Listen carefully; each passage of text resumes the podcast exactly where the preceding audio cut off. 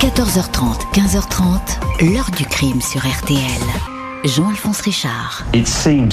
Quand je suis arrivé sur les lieux, c'était vraiment comme une scène d'un film d'horreur d'Hollywood. Il y avait du sang partout, des corps criblés de balles. J'avais très peur que les meurtriers soient encore cachés dans les bois et que je devienne la prochaine victime.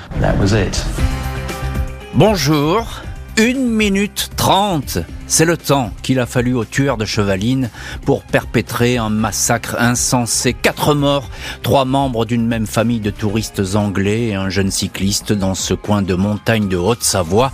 Deux petites filles âgées de 7 et 4 ans échapperont à la tuerie. C'était il y a dix ans, dans l'après-midi du mercredi 5 septembre 2012. Débutait alors l'une des plus intrigantes affaires criminelles, une avancée dans le plus sombre des labyrinthes dix ans après les faits, malgré des recherches intenses, incessantes, des milliers de pages de procès-verbaux, des dizaines de témoins entendus, l'énigme n'est toujours pas levée.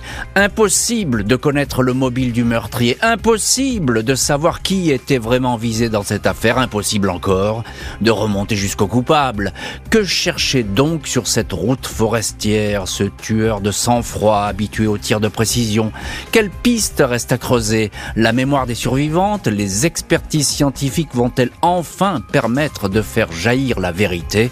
Nos invités vont nous aider à comprendre pourquoi cette affaire n'est toujours pas dénouée. 14h30, 15h30. L'heure du crime sur RTL.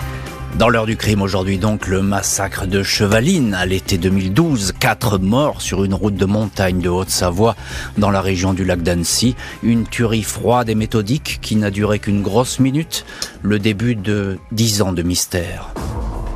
Ce mercredi 5 septembre 2012, en début d'après-midi, le Britannique William Brett Martin quitte sa résidence secondaire de La Tuile près de Chevaline pour une balade qu'il affectionne, rejoindre à vélo la route forestière de la Combe d'Ire. Sur le trajet, le vététiste est doublé par un cycliste en maillot blanc, rouge et noir qui file bon train. Dans la montée, il est ensuite dépassé par un break BMW couleur Bordeaux. Il croise ensuite un 4x4 de l'Office national des forêts, puis une grosse moto blanche et enfin plus personne.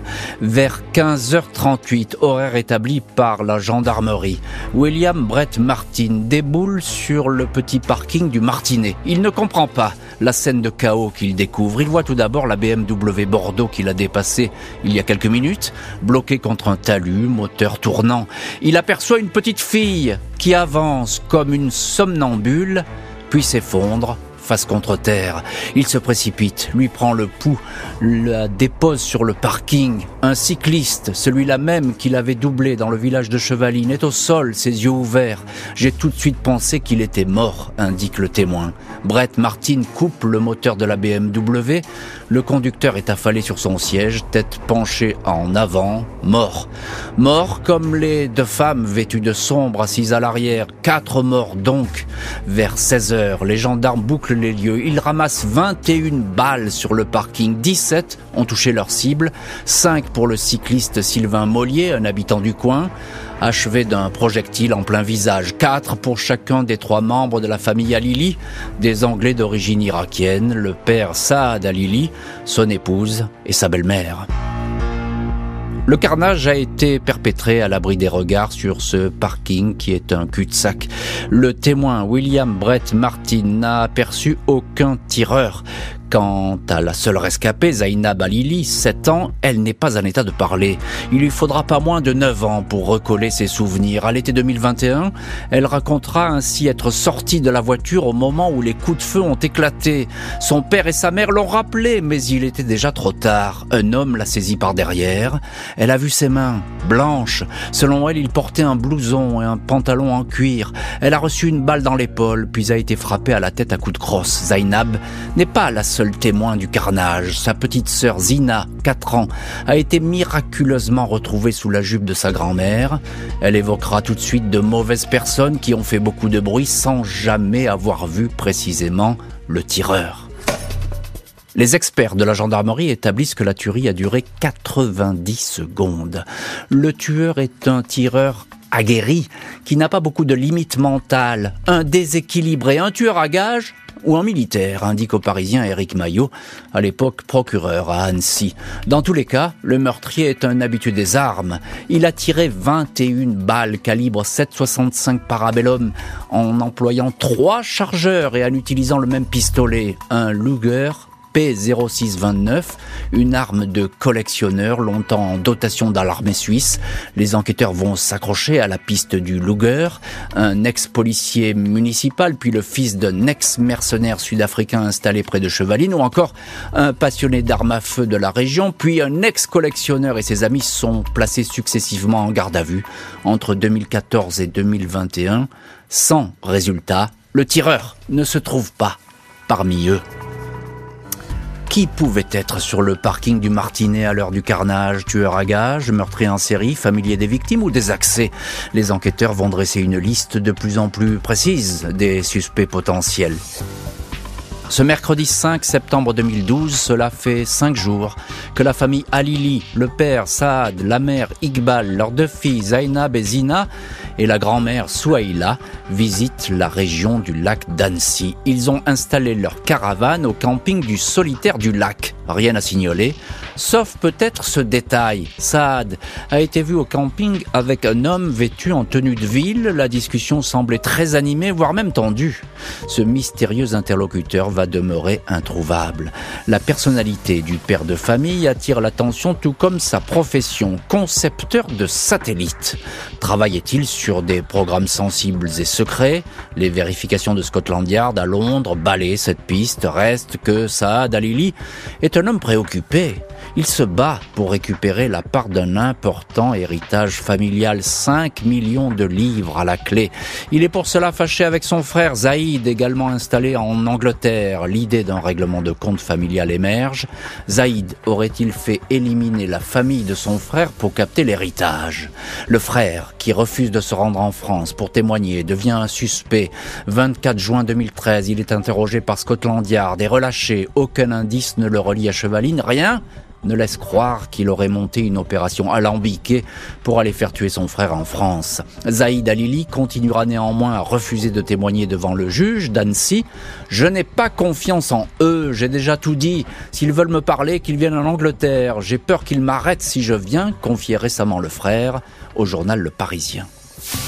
L'enquête, longtemps focalisée sur la famille britannique, s'intéresse au quatrième mort, le cycliste Sylvain Mollier, seule victime à avoir reçu cinq balles et sur laquelle le tireur s'est acharné. Sylvain Mollier a été achevé d'une balle dans la tête alors qu'il était à terre, grièvement blessé. Cet homme de 45 ans, divorcé de sa femme avec qui il a eu deux fils, travaille dans une usine du coin. Il a une nouvelle compagne et n'a jamais fait parler de lui. C'est pourtant sur cette vie privée que se penchent discrètement les gendarmes en divorçant et en s'installant avec une femme qui avait déjà un compagnon, Sylvain Mollier aurait-il suscité une jalousie fatale? Ces vérifications ne vont rien donner, même si les gendarmes restent intrigués par une connaissance du cycliste, un ancien légionnaire, tireur d'élite, passionné d'armes. Ce dernier, Patrice M, est entendu à deux reprises, 2012, 2013, mais rien n'est retenu contre lui. En juin 2014, Patrice M, décrit comme dépressif, se suicide. Dans une lettre, l'ex-légionnaire prend loin de souligner Je ne sais rien de toute cette histoire et mon geste n'est pas un aveu, c'est une tragédie. Au fil des années, les portes de l'enquête se referment les unes après les autres. Aucun mobile valable pour expliquer les morts de la famille Alili et celle du cycliste Sylvain Mollier. Reste l'hypothèse d'un acte isolé et gratuit perpétré dans un moment de rage ou, pourquoi pas, l'une des cinq personnes dont la présence sur place a été formellement établie. Pourquoi pas cinq personnes suspectes? Neuf ans après la tuerie, 30 septembre 2021, elles sont convoquées sur la route de la Combe d'Ire pour une mise en situation, une espèce de reconstitution chronométrée. William Brett Martin, le cycliste anglais qui a découvert les corps, est présent, tout comme deux agents de l'Office national des forêts qu'il a croisés, un automobiliste d'Annecy et en motard, le chef d'entreprise, Pierre C. Reconstitution qui va permettre d'éclaircir le scénario du carnage et ne sera pas sans conséquence, on va le voir, pour certains acteurs. Chronométrage à l'appui, les enquêteurs vont émettre une toute autre hypothèse. Deux personnes présente sur la route forestière le jour de la tuerie aurait pu y participer, hypothèse qui ne va cesser de prendre de l'épaisseur. En reconstituant le plus précisément la scène de crime presque dix ans après les faits, les gendarmes vont établir que deux personnes auraient pu virtuellement participer au massacre. Le vététiste William Brett Martin, qui a découvert les corps, et le chef d'entreprise Pierre C, qui circulait sur la route à moto. Le cycliste anglais est écarté, mais pas le motard, qui retient au contraire l'attention. Celui-ci ne s'est jamais manifesté après le drame. Il a fallu attendre trois ans, 2015, pour pouvoir l'identifier grâce au bornage téléphonique. À l'époque, il répond qu'il n'a jamais fait le lien entre sa présence ce jour-là à proximité de la scène de crime de Chevaline. Il se souvient finalement avoir été sur place pour un baptême de deltaplane. Il a ensuite tourné au hasard sur de petites routes qu'il ne connaissait pas pour rentrer chez lui. Il affirme qu'il ignore par où il est passé exactement. Il n'a rien remarqué d'anormal sur son chemin. William Brett Martin certifie lui avoir croisé un motard qui descendait à faible allure sur la route forestière. Si c'est vraiment lui, si c'est vraiment Pierre C qui m'a croisé, c'est impossible qu'il n'ait pas vu la scène, assure Brett Martin dans sa déposition. Pierre C, réentendu une première fois, n'a que des souvenirs flous de cette journée. Il finit par admettre qu'il s'est sans doute arrêté sur le parking du Martinet, mais reste catégorique. À ce moment-là, il n'y avait Personne à cet endroit. Je n'ai jamais touché une arme à feu de ma vie, précise-t-il. Janvier 2022, Pierre C. est placé en garde à vue. Le motard, visiblement éreinté par les soupçons qui pèsent sur lui, répète qu'il n'a rien vu d'anormal. Ses souvenirs sont toujours aussi flous. Il n'est en rien impliqué dans cette histoire qui le dépasse et, dit-il, le stresse au plus haut point. Le témoin est remis en liberté. Aucune charge retenue contre lui. Si le tueur n'est pas parmi les témoins présents sur la route forestière, reste donc l'hypothèse du tireur isolé, un homme connaissant bien la région, dont on ignore où il était et quel chemin il aurait emprunté. Les gendarmes ont en maintes reprises ratissé le parking du Martinet, lieu où trois membres de la famille Alili et le cycliste Sylvain Mollier ont été abattus, tout comme les sentiers avoisinants, sans y trouver le moindre indice. Pendant des semaines, des caméras cachées ont discrètement fonctionné sur place au cas où un individu suspect reviendrait visiter les lieux sans résultat. Les enquêteurs n'excluent pas la présence d'un déséquilibré, un maniaque des armes embusqué pour faire un carton sur le premier venu. Ils ont ainsi recensé bon nombre d'individus habitant la région présentant des profils instables. Les cas de 74 jeunes mineurs placés dans des foyers réputés violents et imprévisibles ont été examinés. Recherche stérile. Les enquêteurs, en lien avec l'administration pénitentiaire, se sont aussi penchés sur la possible présence d'un criminel chevronné à l'été 2012 dans le secteur de Chevaline. La piste Nordal-le-Landais, habitant la région, a été ainsi très sérieusement examinée, mais le Landais ne pouvait pas se trouver sur place ce jour-là. Les gendarmes se sont encore intéressés à un individu écroué au Portugal après avoir euh, longtemps séjourné en France.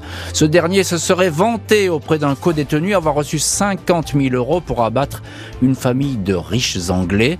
Les vérifications établissent qu'il s'agissait d'affabulation. Les commissions rogatoires se sont multipliées jusqu'en Nouvelle-Zélande ou encore en Inde pour y retrouver les relations de la famille Alili. L'acte isolé et local reste l'orientation privilégiée par la direction d'enquête à ce jour, écrivent les gendarmes dans un rapport daté de 2020 les enquêteurs refusant de considérer à ce stade cette affaire comme un cold case, une affaire qui devrait être confiée bientôt au pôle dédié aux affaires non résolues.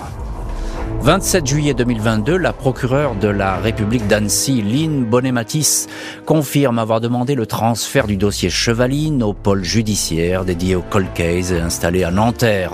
Un choix de raison, indique alors la magistrate, consciente d'avoir épuisé toutes les ressources d'une enquête au long cours. De nouveaux magistrats et de nouveaux enquêteurs vont donc se pencher dans les mois qui viennent sur cette énigme. Ils pourraient relancer certaines recherches ADN. Après dix ans d'acharnement, les investigations sont dans l'impasse. Le tueur de Chevaline n'est toujours qu'une silhouette, vraisemblablement un homme âgé entre 30 et 40 ans au chômage ou dans un emploi non qualifié, un solitaire passionné par les armes, écrit dans un rapport une profileuse britannique. L'heure du crime, présenté par Jean-Alphonse Richard sur RTL.